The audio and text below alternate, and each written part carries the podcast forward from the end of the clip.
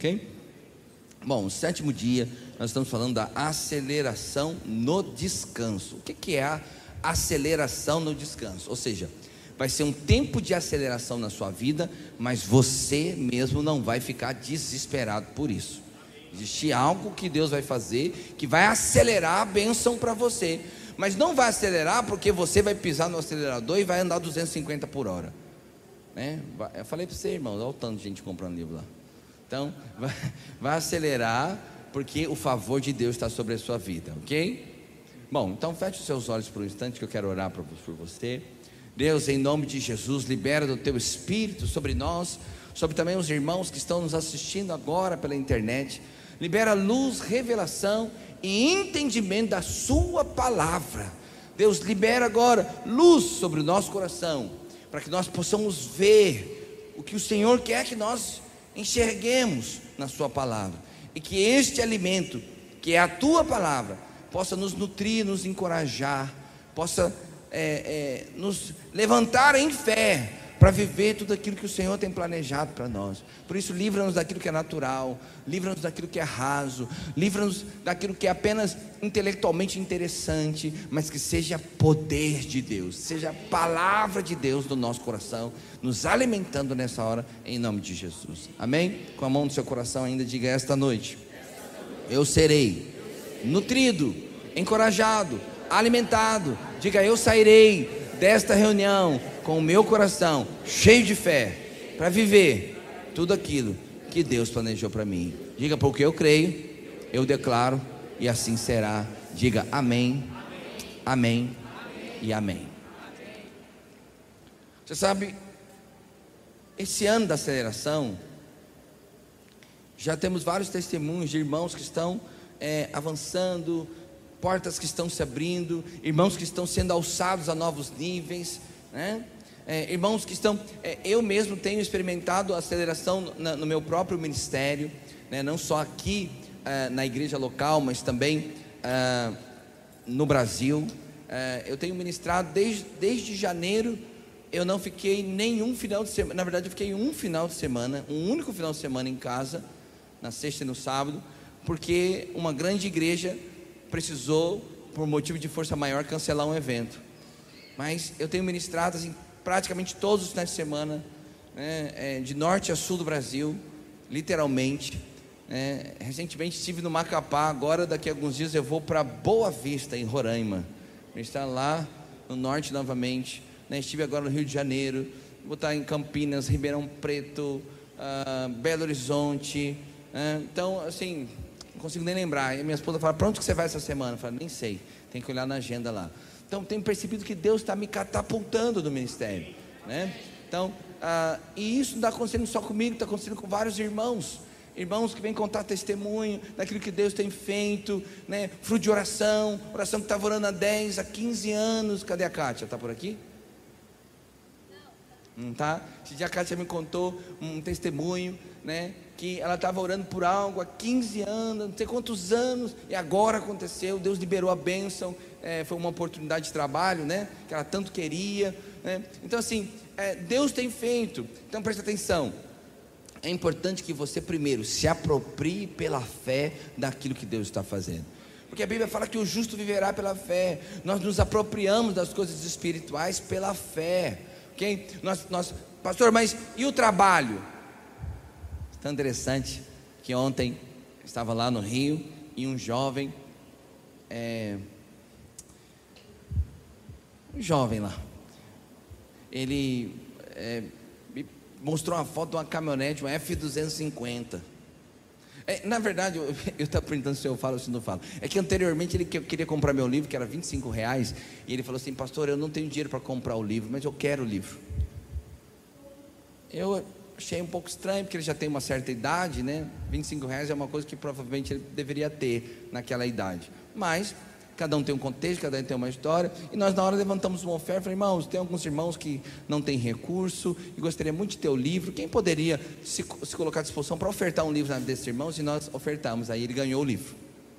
No final da reunião, ele me procurou, mostrou, mostrou uma, uma caminhonete, não sei se era um F-250, uma Dodge, mas era uma caminhonete enorme topíssima, toda tunada assim, naquela assim, sei lá, custar uns 300 mil reais. E aí ele mostrou para mim e, e falou assim: Pastor, o que, que você acha de eu receber essa, essa, essa caminhonete aqui pela fé? Eu falei: Acho bom demais, irmão. Bom demais, benção demais. Eu falei: Não, estou falando sério, pastor. Ora por mim, libera essa unção na minha vida. Eu falei: Eu vou orar para você trabalhar, acordar cedo e dormir tarde, que é bom. Olhar para você trabalhar, né? Olhar para você trabalhar. Então preste atenção. Aí ele, ele, ele, não gostou muito da minha resposta. Falei, vou orar, você vai acordar bastante cedo todo dia, vai trabalhar durante algum tempo até você acumular o suficiente para você comprar essa caminhonete à vista. Ele falou, não, não gostei muito disso aí não, queria mais transferência de unção. Queria botar a mão na minha cabeça e a coisa acontecer. falei, bom, tá bom. E aí, então, quando a gente pensa assim, pastor, a bênção de Deus vai vir sobre a minha vida, mas eu vou ter que trabalhar? Não, você vai ter que trabalhar. Mas deixa eu explicar um princípio para você. Não importa quantas horas que você trabalhe por dia, você não é capaz de fazer a semente germinar. Entende o que eu estou falando? Você pode colocar muitas sementes no chão, você pode fazer muitos sulcos, muitas linhas de plantação e botar todas essas sementes no chão. Você não é capaz de fazer nenhuma delas germinar. O que faz germinar é a bênção de Deus, a chuva que vai vir do céu e vai cair sobre a sua semente. Você está entendendo que eu não estou falando de agricultura? É, é a bênção de Deus. Então, é, você precisa ter vida, você precisa ter saúde para receber. Você sabe, eu trabalhei com agricultura muitos anos e uma boa, um bom plantio pode ser totalmente aniquilado, destruído por um tempo grande de estiagem, ou muita chuva, ou muito frio muito, né, muito calor, já falei. Então, preste atenção. Você não pode, a Bíblia fala: maldito é o homem que confia no homem. Mas esse texto não é assim: maldito o homem que confia nos outros. Aí você passa a ser uma pessoa desconfiada com todo mundo. Não. Maldito o homem que confia no homem é, é o homem que confia no homem que é ele mesmo.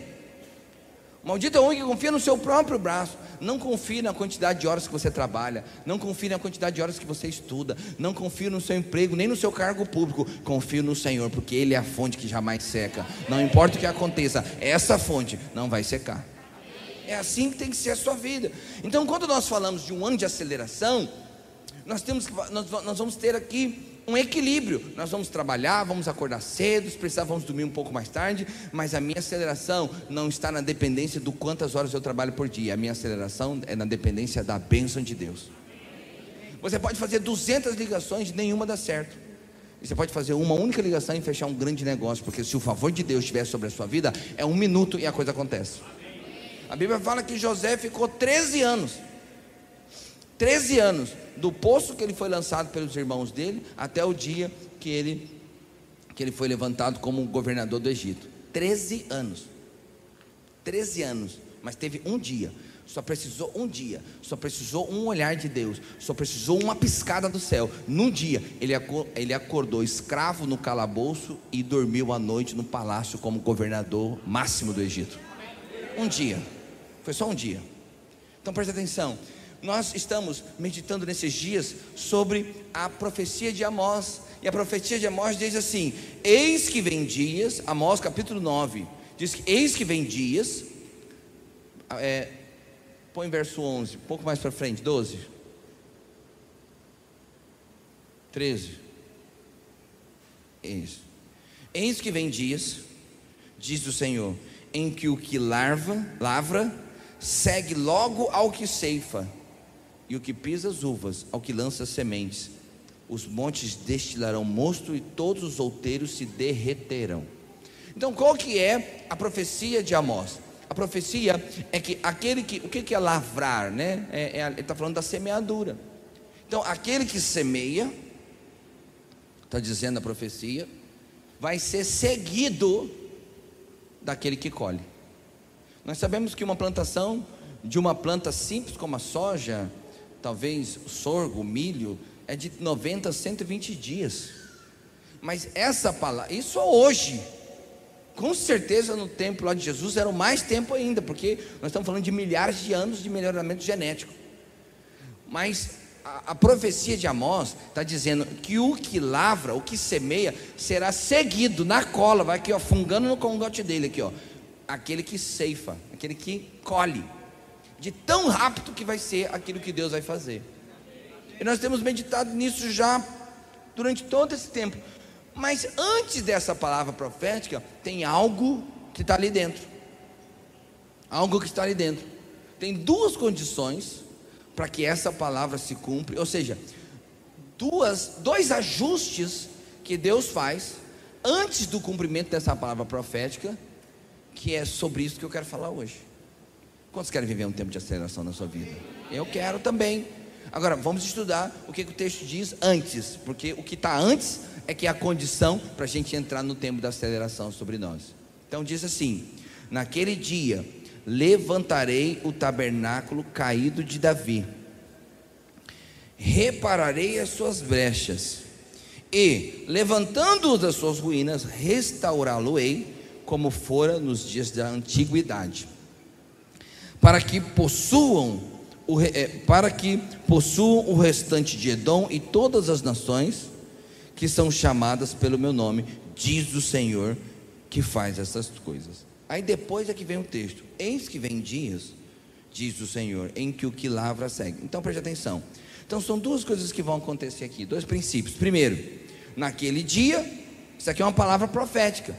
Não era uma palavra para o tempo de Amós, uma palavra que iria se cumprir. Então estou dizendo, naquele dia levantarei o tabernáculo caído de Davi. Bom, então você tem que entender é, essas duas coisas. O que significa o tabernáculo caído de Davi e o que significa que essa menção a Edom. Porque aqui o objetivo é para que Edom e todas as nações que são chamadas pelo meu nome, diz o Senhor, que faz essas coisas. Ou seja, é para eles que são esse tempo da profecia. Então você precisa entender isso aqui. Então, eu faço questão agora de hoje ministrar com um livro para você saber, eu estou no sétimo dia do livro, ok? No sétimo dia. Então aqui o tabernáculo de Davi, ele aponta para a igreja hoje. Eu não tenho tempo de te explicar, é, assim, de maneira tão profunda, né, uh, tudo que representa o tabernáculo de Moisés e o tabernáculo de Davi, porque aqui há um, um, um antagonismo, um paralelo, um comparativo entre as duas coisas. Mas eu vou, eu vou, eu vou te dar um norte aqui para você entender do que se trata a profecia. A primeira, a primeira edificação celestial, ou seja, a primeira o primeiro lugar de reunião onde foi, ficar, foi colocado a arca foi o tabernáculo. Só depois, muito depois, foi o templo, né? Então, o tabernáculo de Moisés, no tabernáculo de Moisés, lá também tinha um átrio, santo, o santo dos santos, e ficava ali a, a arca da aliança. E na arca da aliança, é, essa arca da aliança era um, como se fosse um baú. Dentro dela tinha três coisas. Quais são as três coisas que tinha dentro da arca? Maná, a vara de Arão que floresceu e as tábuas da lei. Ok? E nessa arca tinha, na tampa da arca tinha dois querubins, um virado para o outro, e ali era, ficava dentro do Santo dos Santos, do compartimento mais íntimo da, do tabernáculo, né? uh, tinha um, uma manta espessa, né, um véu espesso, algo que tapava ali, e ali é que era feito a propiciação, né, que era colocado sangue né, em cima daquela tampa. E aquela arca representava a presença de Deus. E quando então Moisés entrava ali para o Santo dos Centros, via uma nuvem descia sobre a arca. E Deus fala, a Bíblia fala que Deus falava com Moisés face a face, como quem falava com amigo. Extraordinário. Mas houve um tempo em que Israel entrou numa guerra. E nessa guerra, eles estavam muito preocupados com a guerra. Eles não tinham capacidade militar para ganhar essa guerra. Então eles levaram a arca para a guerra contra os filisteus.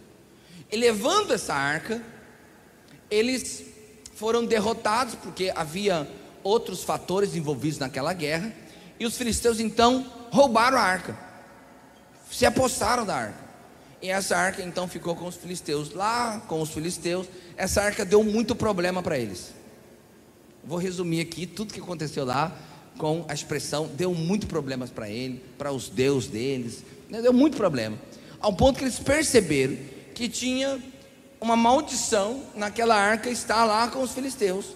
E eles decidiram devolver essa arca para Israel, porque eles perceberam que eles é, que o Deus de Israel estava punindo eles ali, eles devolveram essa arca. Então, por muito tempo, antes de devolver, o tabernáculo de Moisés ficou sem a arca. Tinha, tinha o tabernáculo, mas não tinha arca. E depois essa arca foi devolvida para Abinadab. E ficou lá muito tempo. Depois ela ficou mais um outro pequeno tempo na casa de Obed-Edom. Porque quando Davi então assume é, o reinado de Israel, Davi fala: Meu Deus, onde está a arca? Nós não podemos ficar sem a arca. E aí ele foi a, ver onde é que estava a arca. E a arca estava na casa de Abinadab. E aí mandou trazer a arca para Jerusalém, porque ele queria colocar a arca em Sião. O tabernáculo de Moisés era no Sinai, mas a, o, a, a, o tabernáculo de Davi era em Sião, lá em Jerusalém, um monte que tem lá. Então ele então manda trazer a arca. Quando foi trazer a arca, uh, eles trouxeram a arca de uma maneira errada, não era para fazer daquela maneira, tinha todo um critério para transportar a arca, colocaram em carros de boi, a arca caiu, quem foi segurar a arca botou a mão, morreu. E aí Davi falou: Meu Deus, como que nós vamos fazer isso? A arca para no meio do caminho, fica na casa de Obed-Edom. Ficou quatro meses na casa de Obed-Edom. E a Bíblia fala que ele foi abençoado em tudo, porque a arca ficou na casa dele. E depois, Davi então foi ler, foi estudar exatamente como o Senhor tinha ordenado que a arca precisava ser transportada com os levitas e tal. E aí eles então levaram a arca em definitivo para é, Jerusalém. E lá então, Davi faz o tabernáculo de Davi. Só que você conhece a história, ou se você não conhece, pelo menos você sabe em linhas gerais. Né? Depois Jerusalém foi tomada, né? É, houve outras guerras e tal, e o tabernáculo foi destruído. Mas quando estava lá, havia um. A, a, a arca foi colocada nesse tabernáculo, e ali, é, então, tem essa expressão, o tabernáculo de Davi. Então, esse tabernáculo, ele representa a igreja hoje do Novo Testamento. Pastor, mas como que o senhor sabe que o tabernáculo de Moisés representa a lei? Porque Moisés é um símbolo da lei.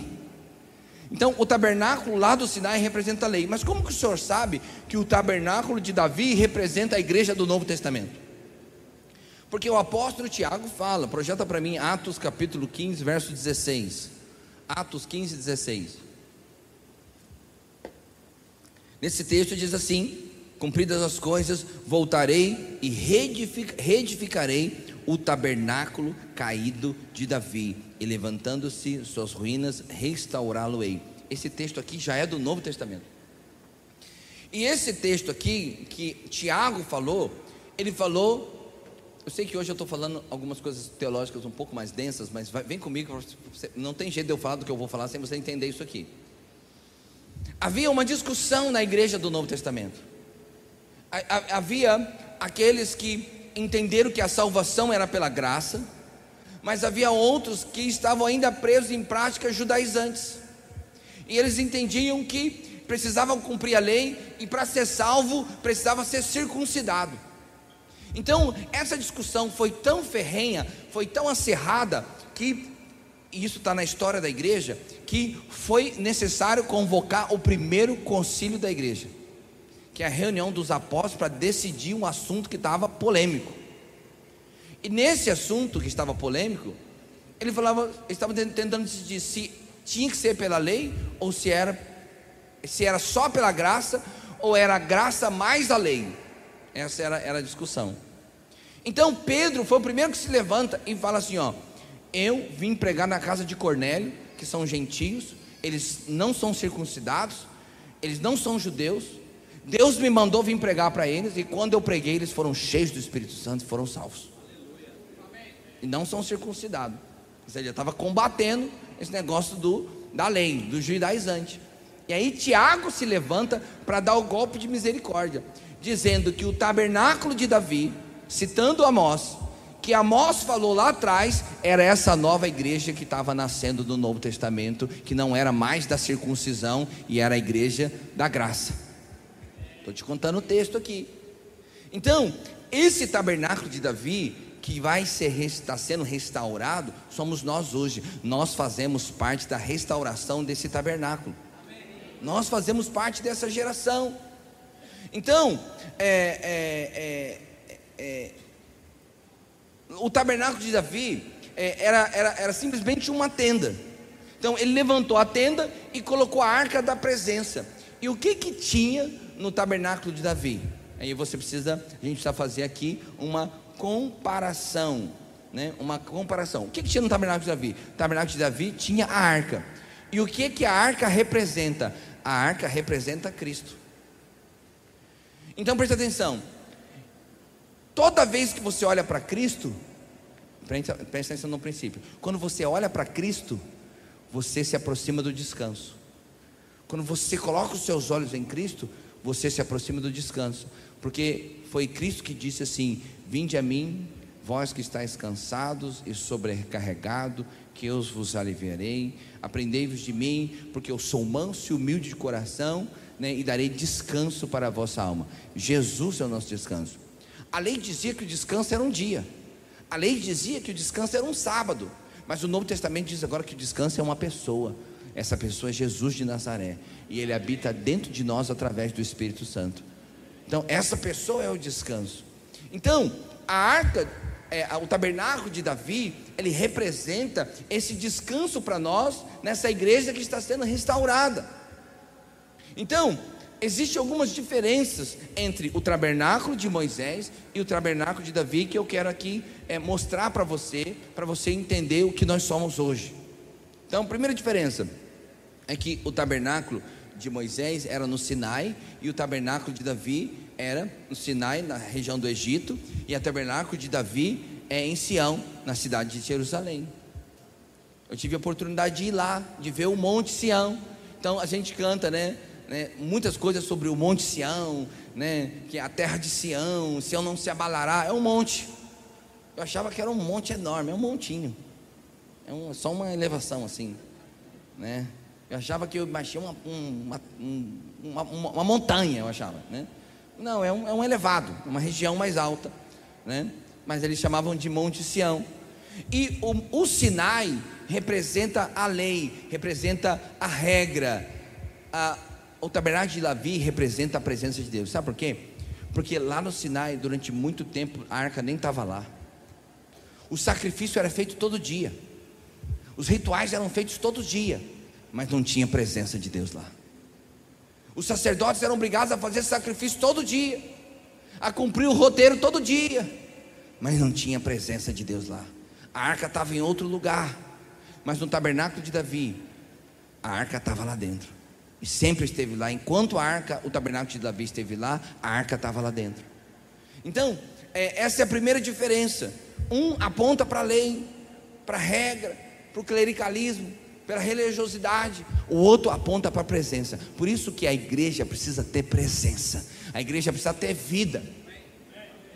Então, por isso que às vezes eu falo, irmão, fala amém para mim, pelo amor de Deus, me ajuda. Aí eu falo para os irmãos, por quê? Porque isso é vida. Obrigado, Alexandre. Então preste atenção.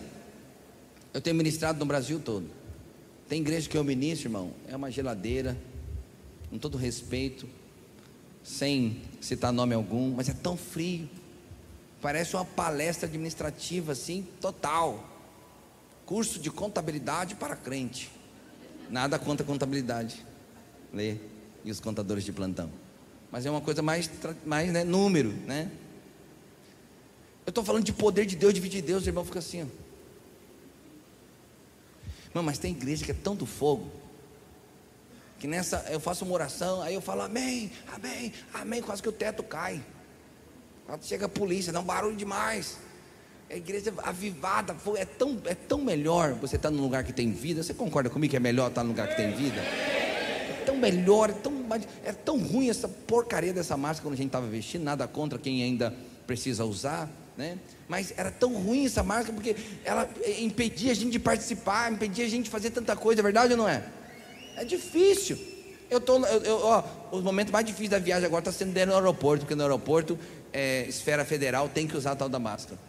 Eu, um dia eu sei que quando foi a primeira quando liberou a máscara aqui, cheguei em São Paulo, mas cheguei forte, assim, sem máscara, sem nada. A moça da Polícia Federal parou agora a máscara. Falei, não precisa usar máscara. Falei, pode pôr. E a máscara estava no bolso, eu não estava com essa fé toda, né? Dava no bolso. Eu falei, mas por que eu ponho a máscara? Isso aqui em São Paulo, o governador já falou assim, mas aqui é esfera federal, pode pôr a máscara aí. Eu falei, ah, explica direito então. Então no aeroporto tem que pôr, né? Mas é ruim. A gente fica toda hora tentado lá dentro da aeronave abaixar a máscara. Aí eu abaixava a máscara um pouquinho, a aeromoça passava, por favor, senhor, é boca e nariz. Eu falei, oh, Jesus amado, tem que abaixar essa máscara, né? tem que subir a máscara, porque que é calor. E a gente que usa óculos fica embaçando o óculos. Quem tem quem sofre disso comigo? Embaçando o óculos. Oh Jesus. Mas é tão melhor quando a gente tem essa liberdade de se envolver. Outra, outra característica. No, na, no tabernáculo de Moisés tinha sacrifício todo dia. No tabernáculo de Davi só teve sacrifício uma vez, que foi quando o tabernáculo foi estabelecido. Por quê? Porque o tabernáculo aponta para Cristo também. Cristo, é, no, no tabernáculo de Moisés, você tinha que fazer sacrifício todo dia lá de animais para encobrir o pecado. No tabernáculo de Davi, que é a nova igreja agora, o sacrifício foi feito uma única vez na cruz do Calvário e acabou, Zé Fini. Não tem condenação para nós.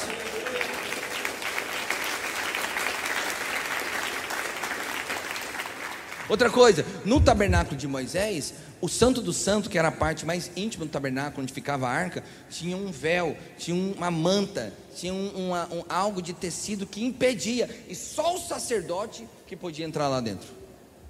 No tabernáculo de Davi não tinha nada, era tudo livre acesso. Olha como ficou diferente. Então, o tabernáculo de Davi estava no Velho Testamento, fazendo uma tipologia do que seria a igreja do Novo. Porque quando Jesus morreu, você sabe que quando Jesus morreu, o véu se rasgou. Ou seja, agora não é só o sacerdote que pode estar na presença de Deus, não. Eu e você podemos estar na presença de Deus. Nós podemos entrar confiado, porque fomos feitos justos por Cristo Jesus na cruz do Calvário. Não depende mais da gente. Temos livre acesso. Podemos entrar confiado na presença de Deus. Outra diferença é que é, a, lá no tabernáculo, a adoração era um ritual. Lá no tabernáculo, a oração era um ritual. Então, eles adoravam a Deus fazendo o sacrifício. Mas no tabernáculo de Davi, a adoração era com música, com instrumentos musicais. Irmão, como era melhor o tabernáculo de Davi? Como era melhor? Foi Deus que deu os dois, mas o segundo foi melhor com instrumentos musicais. Você sabe, lá no tabernáculo de Moisés, fazia-se sacrifício todo dia. No tabernáculo de Davi, o sacrifício era o tipo de adoração que se fazia. No, no, no, tabernáculo de Davi, a adoração era 24 horas, tinha 24 turnos de adoração. Os levitas se organizavam em escalas, de, de hora em hora era trocado adoração, adoração, adoração. 40 anos. 40 anos de adoração. Irmão, como seria se nós hoje nos reuníssemos não, não pudéssemos cantar, não pudéssemos adorar? E é como bom, gente, como é bom a gente ter, né, um louvor assim tão poderoso. Hoje a Ana Paula, né? Cadê a Ana Paula? Com voz de negona, né? Com voz de nego, voz de soul music, né? Gostei de ver a, essa voz, né? Tinha dois negão aqui na frente, né? né? Dois black music. Gostei né, essa música viva. Né? Um, um, sonho da minha vida é ir nos Estados Unidos participar de uma igreja de negros, assim, cantando black music. Sabe aquelas que tem na, coral que eles cantam, dançam assim, né? Eu queria estar lá. Né? Quem sabe Deus não vai realizar aqui, Ana Paula? Ok. Então, agora como é bom nós adorarmos ao Senhor, né?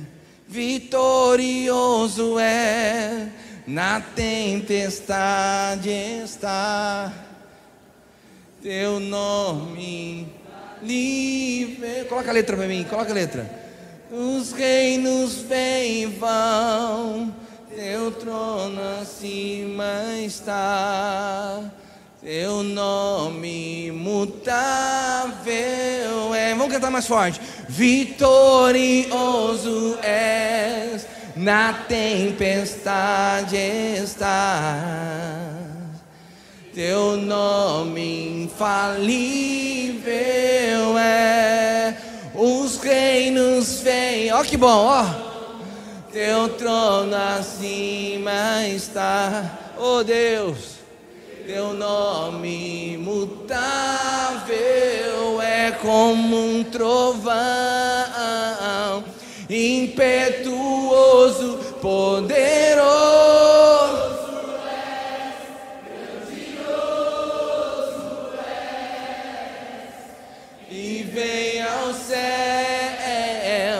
Nós proclamamos poderoso é, grandioso é, como um trovão, chega mais uma vez, como um trovão.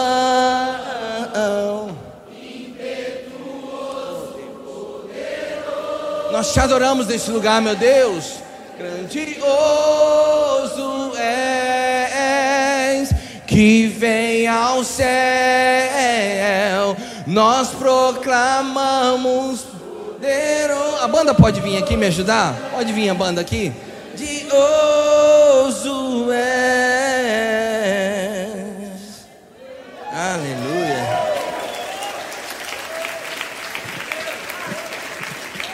E isso, isso marca essa diferença. Isso marca essa diferença. Esse tabernáculo que é a lei, tinha muito sacrifício, mas não tinha presença. A presença é aquilo mais importante que nós temos que cultivar na nossa igreja. Presença, vida, fluir. Como eu falei, houve um tempo que eles faziam um sacrifício todo dia, a arca nem estava lá, a presença de Deus nem estava lá. Importante termos a presença, a presença de Deus na nossa casa, a presença de Deus na nossa família, a presença de Deus em cada culto, em cada reunião, precisa ter presença, precisa ter vida. O irmão, não, não permita que a morte entre na sua casa. Não permita a frieza. Não permita a indiferença tomar conta da sua vida. Cultive a presença. Cultive a presença. Irmãos, uma das maneiras mais importantes de você cultivar a presença de Deus é oração. Por isso a gente separa todo semestre 21 dias para a gente orar. Sabe, cada semestre você pode catapultar para um outro nível de experiência, de vida. Ora. Eu me lembro que uma vez alguém falou para mim, pastor, eu estou há cinco anos nessa igreja eu ainda não sei orar, vocês não me ensinaram. Mas como assim, filho? Como? Você já fez cursão, você já fez CTL, você está todo domingo, todo semestre tem 21 dias, tem conferência, tem tanta coisa. O que mais que a gente tem que fazer para você aprender? Se você não aprendeu, irmão, é responsabilidade sua. Mas ainda dá tempo de se aprender. Cai para dentro, mergulha, participa. Você vai aprender, um passinho de cada vez. Até os discípulos tiveram que falar para Jesus: Jesus ensina a gente a orar. Assim como João ensinou os discípulos dele, ensina nós a gente a orar também. Aí Jesus ensinou a oração do Pai Nosso. Seja, seja humilde, fala, eu quero aprender, mas cai para dentro para aprender. Mergulha. Presença. Presença de Deus na sua casa, presença de Deus no seu casamento. Algumas pessoas, como aconteceu com Abinadab, com Abed-Edom, eles tinham a arca da presença na casa deles, mas a casa ainda não era o tabernáculo. Então, ok, se você tiver que escolher entre o tabernáculo sem a presença e a presença sem o tabernáculo, fique com a presença sem o tabernáculo. Mas eu quero dizer: o melhor de Deus é a presença no tabernáculo, é a vida de Deus aqui. Então, tem irmãos que estão é, congregando pela internet, tem presença lá, mas não é o melhor. O melhor é a presença no tabernáculo, é na vida da igreja, porque o tabernáculo aponta para a igreja. Estarmos juntos, irmão. Nunca, nunca, nunca, nunca na sua casa vai ter a, a mesma atmosfera que nós temos quando nós estamos juntos.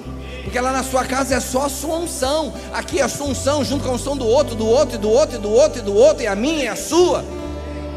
Se onde dois ou três estiverem reunidos, a presença de Deus está. Imagina quando 200 estão reunidos, 400, mil.